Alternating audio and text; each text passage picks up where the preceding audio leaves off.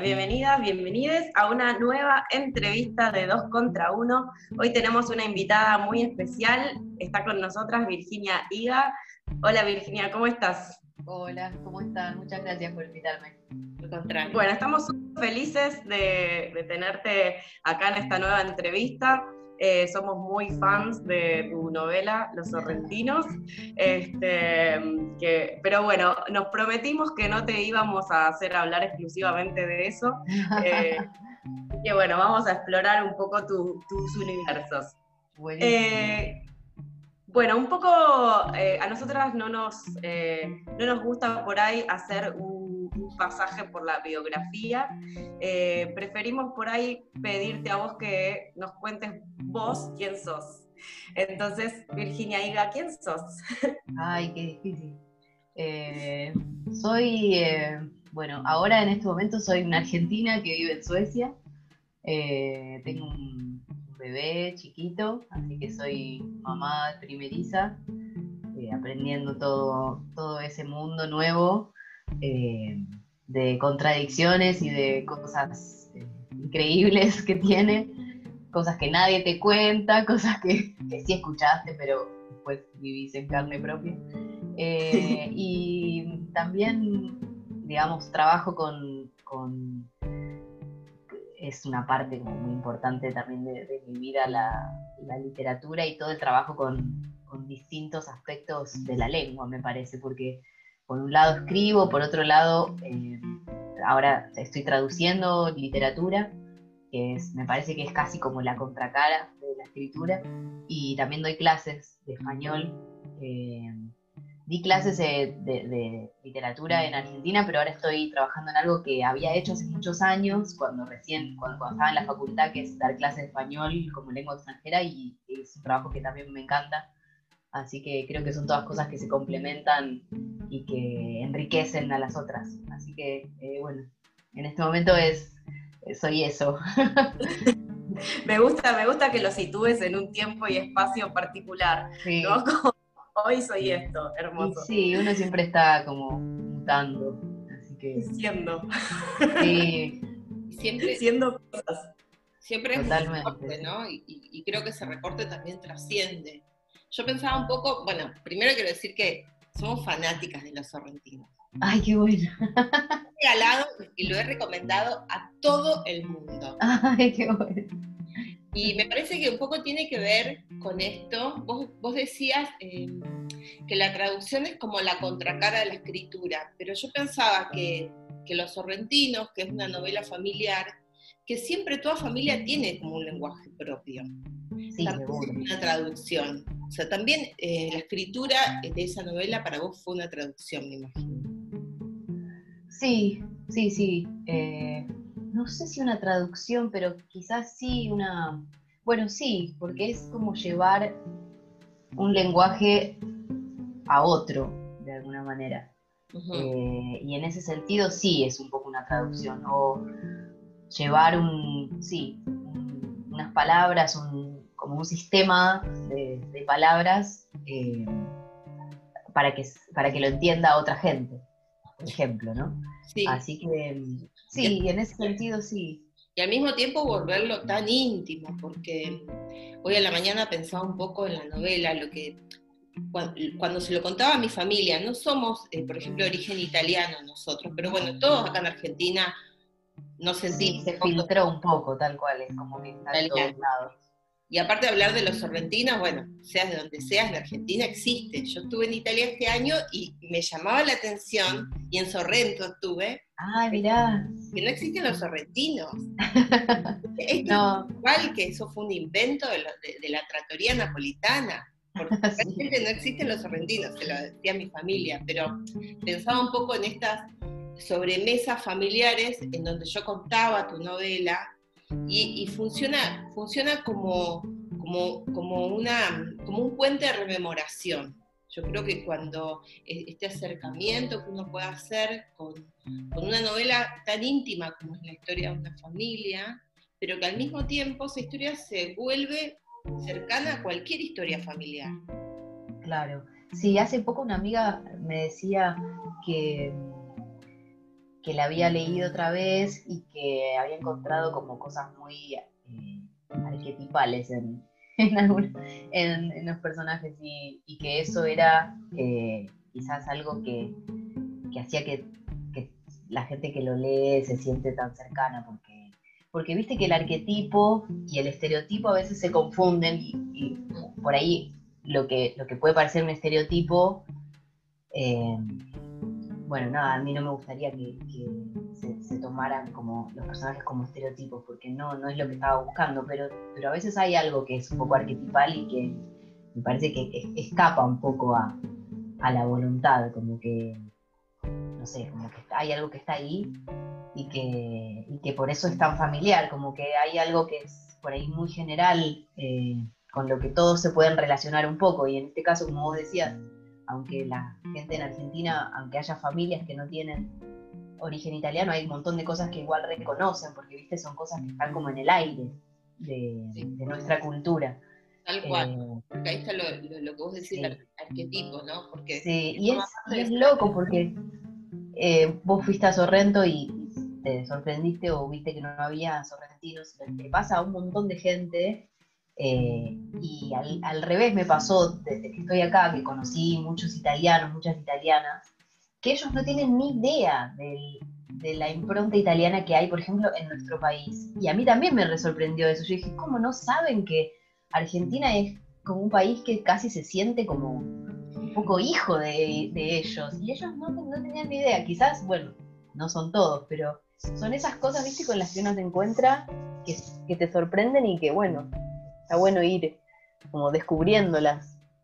Tal cual. Bueno, porque yo pienso un poco que trasciende por ahí, eh, tiene que ver con la historia de todos los argentinos y trasciende eh, la posibilidad de, entenderlo. ¿Lo entendés? Como por ejemplo, hoy pensaba en la mañana, me acordaba la película, seguro la vieron, Ratatouille. Sí. Bueno, esa escena en donde el crítico sí, sí. come y, inmediatamente rememora una escena de su infancia. Sí. Bueno, ese efecto eh, de rememoración inmediata, yo creo que eh, tu, novela lo consigue también, porque todos hemos tenido un, familiar que era el que, el que ponía los nombres, el que trabajaba, el que hacía el trabajo con el lenguaje como Chiche Vespolini. Claro, claro, sí. un tío, un, alguien que cumplía ese rol, claro. Tal cual, que era el que pone los apodos. Yo tenía un tío, por ejemplo, que era así. Cuando leía, también solterón, y, leía la historia, yo decía, Lulo. eso de de puente directo a la rememoración. Claro. También me parece que es la diferencia, que lo diferencia entre un arquetipo, porque abre, no cierra. claro, claro, Está tal cual, quizá esa es una súper buena diferencia entre un arquetipo y un estereotipo, ¿no? Como que el arquetipo abre un montón y el estereotipo cierra un montón. Eh, mira qué bueno, descubrimos algo en esa conversación. Y yo pensaba eso cuando, cuando la leía, ¿no? Que que bueno, por, de mi lado era como muy, muy el link evidente, ¿no? Entre la, familia italiana, este, pero pensaba eso, ¿no? Que, en realidad nos encontramos con, con todo un bloque de lo que son los sistemas familiares, digamos, y también esta cosa de entre la lengua y la comida, ¿no? Pensaba eh, que por supuesto es lo familiar porque está muy ligado a lo materno, ¿no? Como digamos, el, el, inicio de la palabra, el inicio, la entrada al lenguaje y el alimento, ¿no? Como que las familias tejen todo desde esa forma, ¿no? Sea de, cualquier, digamos, eh, línea de la que venga. Sí, es cierto, ¿no? Sí. Sí, y bueno, por ahí un poco me estaban diciendo, como que se abre porque todas las familias tienen como este tipo de tramas. Claro, sí las tramas familiares son un gran tema y en la literatura son, bueno, uno de los temas más, o más visitados quizás. Pero no sé, a mí me pasó también mientras estaba escribiendo de tratar de buscar eh, referencias. Yo hice taller con Eve Ujart y ella nos daba muchos textos que tenían que ver con, eh, no sé si tanto con familia, pero, pero por ejemplo uno de los que de los que le gustaban mucho a ella era, eh, ¿cómo ¿cómo se llama? El de Alicia Steinberg, eh, Músicos y Relojeros, que es una novela cortita, muy linda, eh, que también es la, una especie de autobiografía de ella, donde, donde va contando los distintos personajes de la familia y las cosas que, las, internas, las cosas que pasaban. Eh, pero no sé si hay muchas otras así. Eh, o sea, como que la, comida y, la familia es un tema enorme, pero no sé si en la literatura argentina hay, tanto, bueno, no sé, es para, para pensarlo quizás, mm. eh, para buscar. Sí, por lo menos de los últimos tiempos no, no recuerdo otra novela que, que habite ese espacio, ¿no? De, la comida y, de la comida, sobre, claro. Sobre todo la comida, me parece muy interesante porque lo que hablábamos, ¿no? Eh, la comida para los argentinos y la comida italiana, aunque no tengas descendencia italiana, habla de tu familia, directo. O sea, habla de la sobremesa, habla de las reuniones de domingos, habla de tu historia, habla de tu infancia. O sea, te permite habitar eso, te permite volver a habitar eso, volver a... Eh, eso me parece muy, muy... Aparte creo que, que también la elección de la tercera persona, pero cercana, facilita eso. Claro. ¿Te parece que lo facilita más que si, que si fuera una, un narrador, eh, una auto, digamos, una, una, primera persona? Para mí sí. Para mí sí, porque es como, es alguien que está y no está. Y en este juego de estar y no estar, permite que otro esté. Que el claro, claro. Claro. Bueno, sí, yo siempre supe que quería que fuera una, el narrador fuera una tercera persona, porque también quería un poco ese aire medio juguetón de, de un narrador que sabe todo, pero que al mismo tiempo no cuenta todo. Eh, como que va y viene y, no juzga tampoco, porque a veces desde la primera persona es un poco difícil no juzgar. Eh, va, qué sé yo, quizás se puede, pero eh, no sé, era una, idea que tenía, no quería que fuera una crónica ni nada con muchas pretensiones de, de verdad, digamos. La tercera persona, esta es como un narrador medio mm, como un poco distante a veces, pero pero cariñoso, no sé, un poco, un poco soy yo también, de alguna manera, pero, pero como es una tercera persona no, no, es tan obvio. Bueno, es re lindo esto que decís de que es un narrador cariñoso, porque, porque creo que eso despierta el libro en el lector, ¿no? Como, digamos, tu narrador, eso es como eh, tiene una afectividad comprometida con la historia que está contando. Y creo que también eso genera, digamos, y, mucha gente con la que hemos por ahí comentado, eh, digamos, porque viste ese momento que uno termina de leer y le dice a los demás, Y creo que, generó, digamos, como, un, como, como una transmisión de esa afectividad por tus personajes.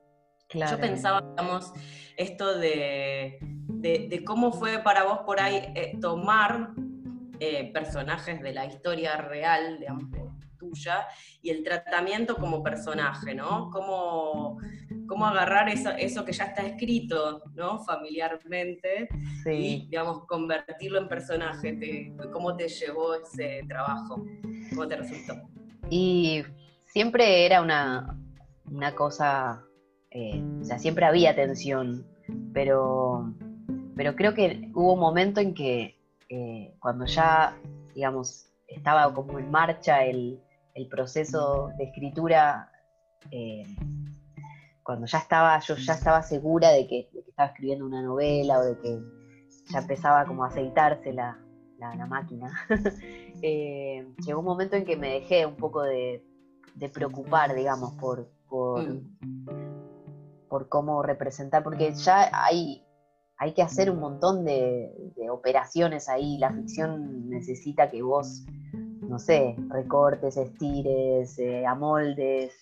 Eh, entonces, obviamente, hay cosas que, hubo que cambiar y que adaptar para que tuvieran sentido en, una novela. Además, es una novela corta.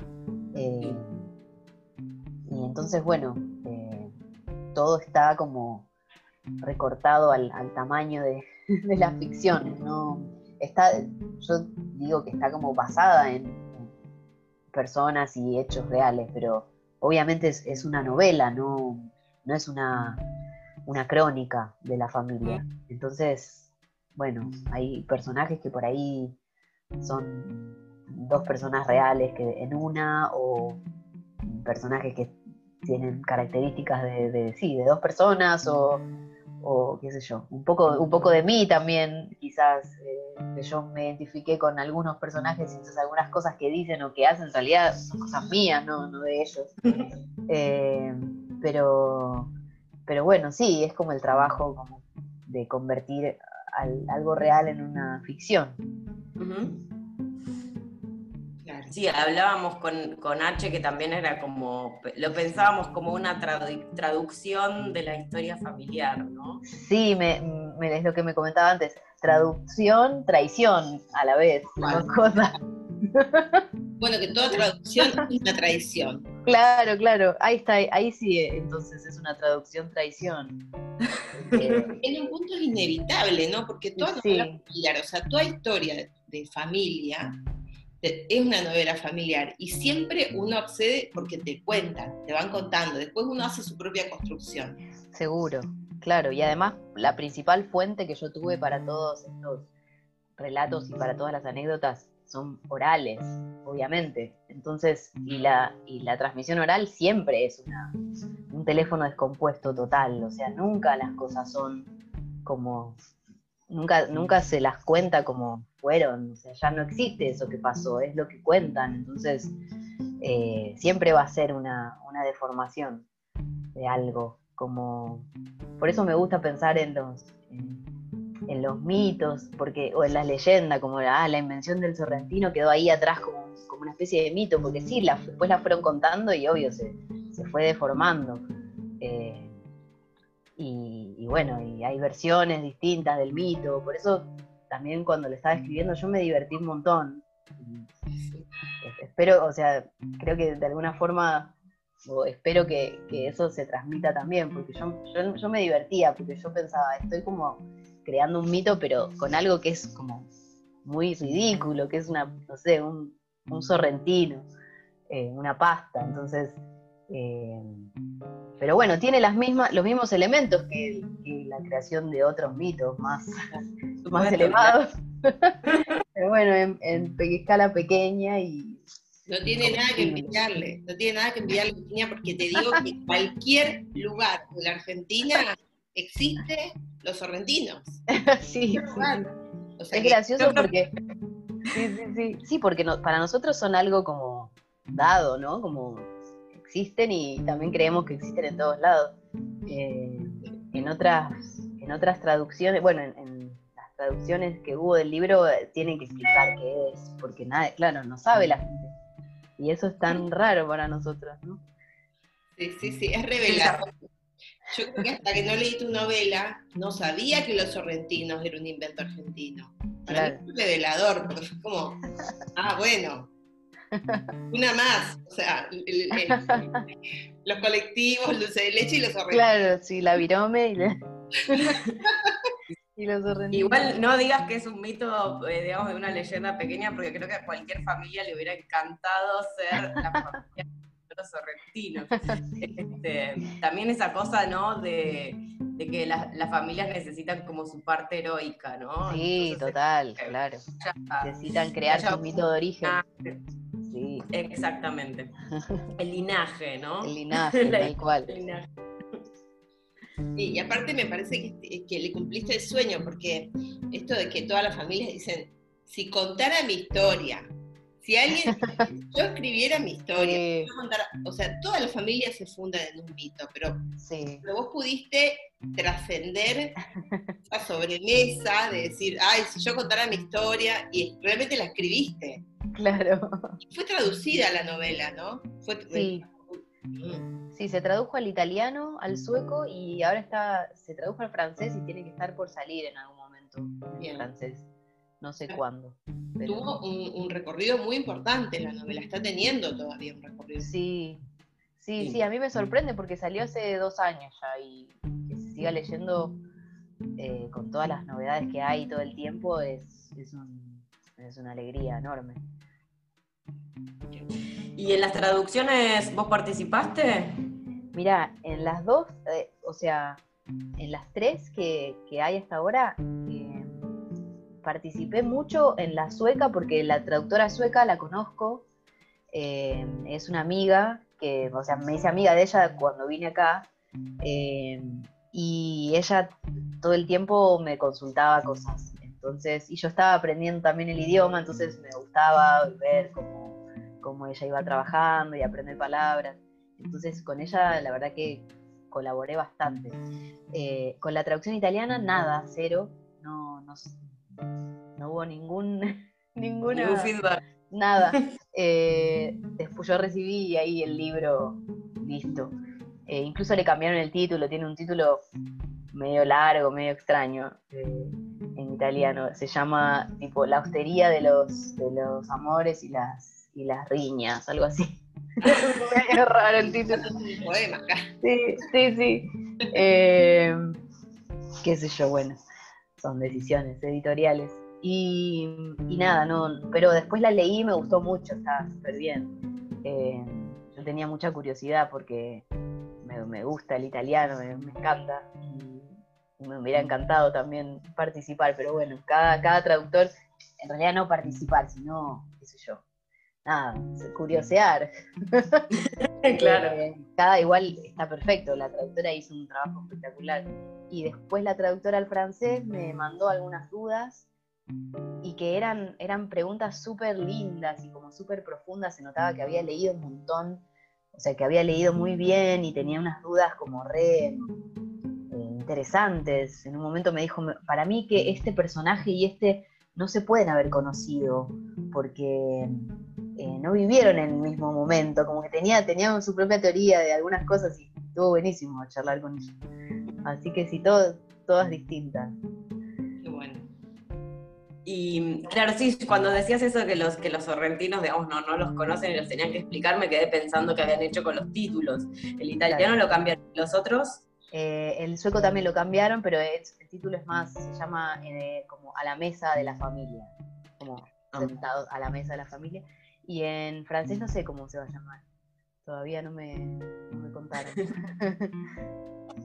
Vamos a ver. ¿Y, y, cómo te sentiste siendo traducida? Digamos, ¿te encontraste, digamos, en ese, en ese otro lugar, encontrarte del otro lado de la traducción? Sí, y no sé, súper emocionante, eh, muy, muy nuevo todo también.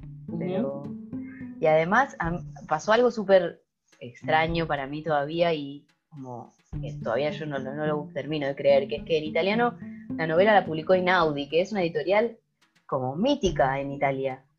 Eh, es la ah. editorial que publicaba a Calvino, a, Natalia Ginsburg, a Pavese. Entonces cuando me dijeron, yo casi me muero. Y, después pasó que, no sé, yo, nada, estaba como, no, podía creerlo.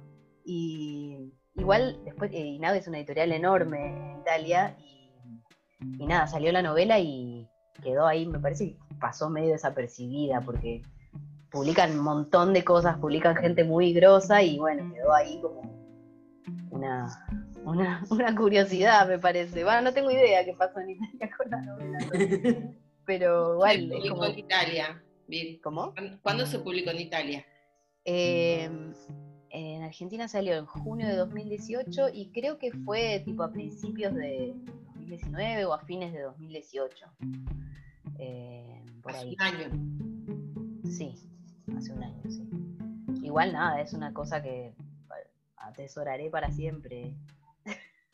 Sí, sobre todo este, este, este, intercambio con los traductores, bueno, que pudiste tener, me parece re interesante, vos siendo traductora también. no sé si te ha pasado, yo estuve leyendo las correspondencias de Victoria Campo y Virginia Woolf y están algunas traducidas por vos sí. que salía. Eh, pero bueno, si te ha pasado de traducir algún autor que has podido recurrir a, hacerle preguntas. Hacerle preguntas. Eh, no les, o sea, siempre al final creo que todas las dudas que yo tenía con algún, con distintos libros, eh, al final terminamos resolviéndolas con los editores, como que no hizo falta contactar a los autores.